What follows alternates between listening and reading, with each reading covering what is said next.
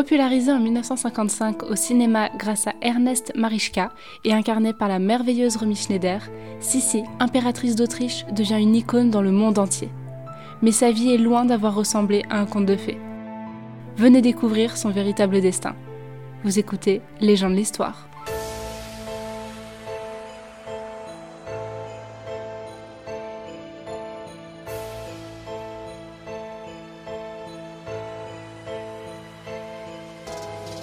La princesse Elisabeth de Wintersbach, surnommée Sissi, naît le 24 décembre 1837 à Munich, en Bavière. Elle sera la rose de Noël.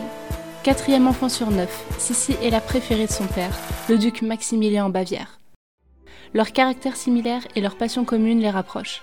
La nature, les voyages, la chasse, les longues promenades. Sissi est une petite fille romantique. Elle écrit des poèmes au vent et aux oiseaux, mais elle est aussi libre et indépendante. Elle est élevée avec ses frères et sœurs sans contrainte ni manière de cours, et elle apprendra à boire de la bière dans les tavernes avec son père. À 14 ans, elle tombe amoureuse d'un de leurs écuyers, mais le jeune homme sera écarté par Ludovica, la mère de Sissi, et il mourra quelque temps plus tard de la tuberculose. La jeune fille est dévastée, mais sera fascinée par l'enterrement et commencera à développer une passion morbide pour la mort.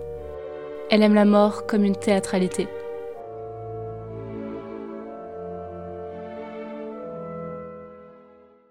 Pour lui changer les idées, Ludovica l'emmène avec elle et Hélène, sa sœur aînée, à Vienne. Elle ne sait pas encore que son destin va changer. Cette expédition à la capitale autrichienne a un objectif simple. Hélène va se fiancer avec son cousin maternel, l'empereur François-Joseph Ier d'Autriche. Ce dernier doit lui offrir une rose et la demander en fiançailles lors d'une grande réception. Mais les plans sont changés au dernier moment, créant la surprise de tous. C'est le coup de foudre, François-Joseph demande Elisabeth, qui a 15 ans, en mariage avec une corbeille de cotillon pleine de roses rouges, et non Hélène. L'archiduchesse Sophie, la mère de François-Joseph, est contre cette union, mais l'empereur ne cédera pas. C'est la première fois qu'il désobéit à sa mère. Il se marie le 24 avril 1854. Lorsqu'elle descendra du carrosse, la future impératrice fera tomber son diadème, ce qu'on interprétera comme un mauvais présage. Ils n'auront pas tort. Sissi n'arrive pas à se faire à la vie de cour, elle qui est habituée aux grandes balades dans ces montagnes, la voilà prisonnière dans la grande ville de Vienne et condamnée à obéir à l'étiquette. Elle tombe néanmoins rapidement enceinte et met au monde quatre enfants, mais l'aîné meurt à deux ans. Elle confiera à sa fille Marie-Valérie que le mariage est une institution absurde et qu'elle aura été vendue à l'âge de 15 ans. Si seulement François-Joseph n'avait pas été empereur, dira-t-elle. Elle écrira d'ailleurs, le jour de son mariage Ah, puissais-je n'avoir jamais quitté le sentier de la liberté? Je me suis réveillée en prison, les mains retenues par les chaînes, le désir toujours plus ardent. Liberté, liberté, tu m'as délaissée. Je me suis réveillée d'une ivresse qui tenait mon esprit captif. En vain, je maudis cet échange et le jour liberté où je t'ai perdu. L'impératrice devient très vite impopulaire auprès des Viennois.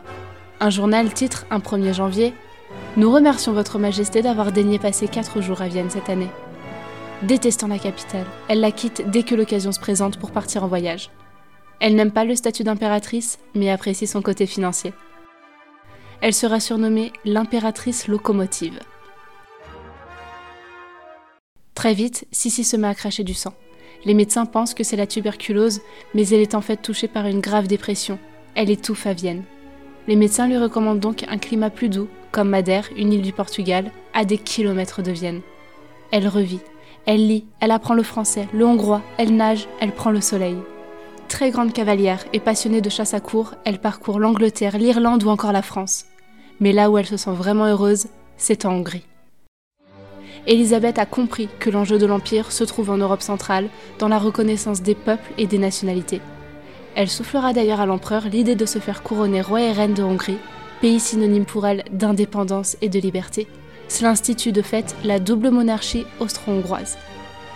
Ils seront couronnés en juin 1867 à Budapest et les Hongrois lui rendront pour toujours un amour sans faille.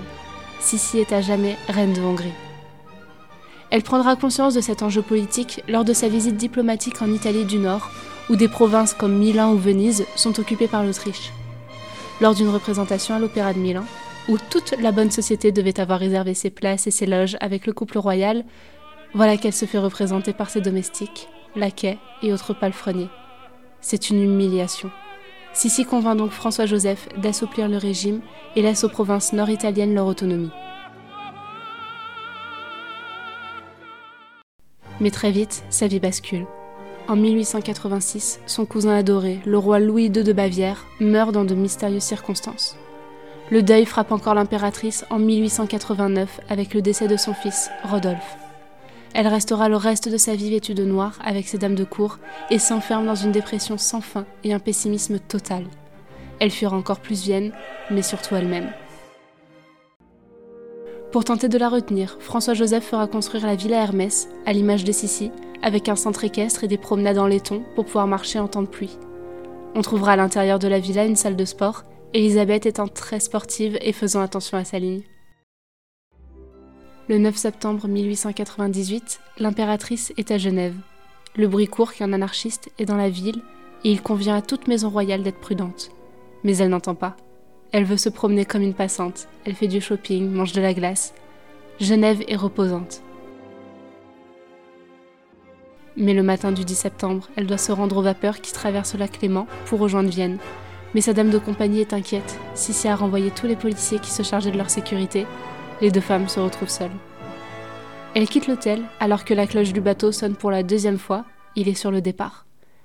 Elles avancent sur le quai quand un homme en blouse d'ouvrier s'approche et poignarde l'impératrice au fond de son cœur.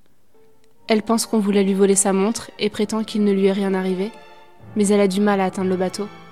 Montée sur le pont, elle fait un malaise. À la vue du sang sous son corsage, le bateau fait demi-tour, retourne au port et une heure plus tard, l'impératrice Élisabeth d'Autriche s'éteint dans sa chambre d'hôtel.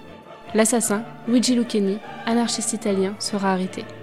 Il voulait tuer le duc d'Orléans il aura assassiné l'impératrice Sissi par un malheureux coup du hasard. À l'annonce de son décès, l'empereur François-Joseph fond en larmes.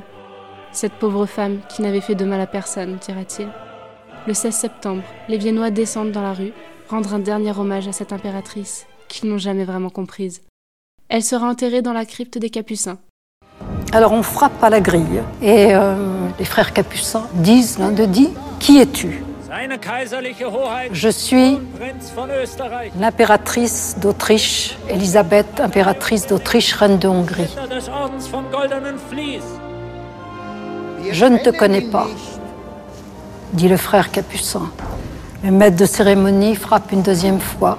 Qui es-tu? Je suis Elisabeth, impératrice d'Autriche. Je ne te connais pas. Une troisième fois. Qui es-tu? Je suis Elisabeth, pauvre pécheresse. Tu peux entrer. François-Joseph la rejoindra en 1916. Il n'aura jamais cessé de l'aimer. La trilogie cinématographique de Sicile impératrice sortira au milieu des années 1950 dans une Autriche qui tente d'oublier ce qu'elle a vécu pendant la Seconde Guerre mondiale.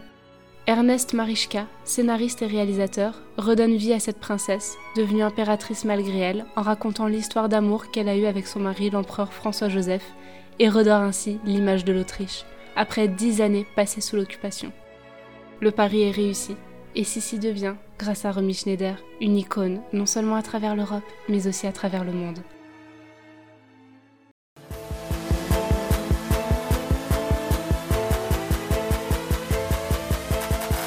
Merci pour votre écoute et à bientôt pour un nouveau numéro des gens de l'histoire.